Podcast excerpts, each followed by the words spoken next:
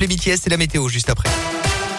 Et à la une, aujourd'hui, grand soleil sur les stations du Sancy. Contrairement à Clermont, elles étaient au-dessus de la mer de nuages ces derniers jours et la neige qui est tombée en abondance leur a permis évidemment d'ouvrir leurs portes avec un petit peu d'avance. Dès ce week-end, elles accueilleront les premiers vacanciers et même si le pass sanitaire est demandé pour accéder aux remontées mécaniques, les perspectives sont quand même très encourageantes. Luc Stelly est le directeur de l'office de tourisme du massif du Sancy. La neige est là, il fait froid et puis effectivement les chiffres euh, sont bons puisqu'on a fait un un, premier sondage et on retrouve des réservations euh, du niveau de ce qu'on avait en, 2018-2019, c'est-à-dire avant Covid. Sur le sondage qu'on avait fait début décembre, et qui commence un petit peu à dater, on était euh, sur euh, un peu moins de 40% sur la première semaine, mais autour de 70% sur la deuxième semaine, avec la, neige qui est arrivée, l'annonce de l'ouverture des différentes stations. On devrait finir sur la deuxième semaine autour de 80-85%. La première semaine est toujours un peu spécifique à Noël. En tout cas, c'est très très bien parti. La première semaine, celle de Noël, de nombreux propriétaires ne louent pas leur logement pour pouvoir justement en profiter.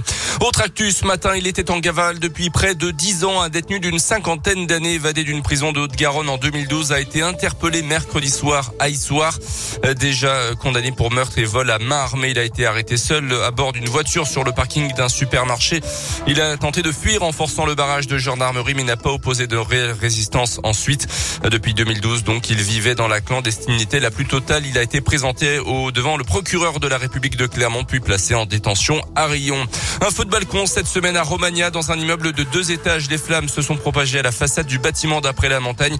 Ce sont les locataires de l'appartement touché qui ont donné l'alerte. Elle a ensuite pu, ils ont ensuite pu quitter leur logement avant de prévenir les autres résidents de l'immeuble. Près de 20 sapeurs-pompiers ont été mobilisés. L'incendie a été rapidement maîtrisé.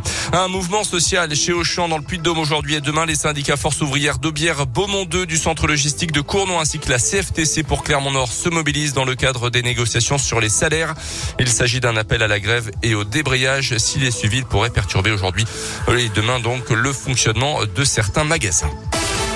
Dans l'actu également, probablement de nouvelles mesures sanitaires avant les vacances de Noël qui commencent ce soir. Nouveau conseil de défense dans l'après-midi. Le gouvernement pourrait annoncer l'accélération de la campagne vaccinale, le renforcement des contrôles aux frontières. On le sait depuis hier, à partir de ce samedi, il deviendra très compliqué par exemple d'arriver en France depuis le Royaume-Uni, pays fortement touché par le variant Omicron. À noter d'ailleurs ce record de tests la semaine dernière en France, plus de 5,8 millions selon les chiffres du ministère de la Santé, à un niveau qui dépasse le pic du mois d'août. Deux hommes mis en examen après l'agression de militants de l'association SOS Racisme au meeting d'Éric Zemmour à Villepinte début décembre des membres d'un groupuscule d'extrême droite identifié par la vidéosurveillance.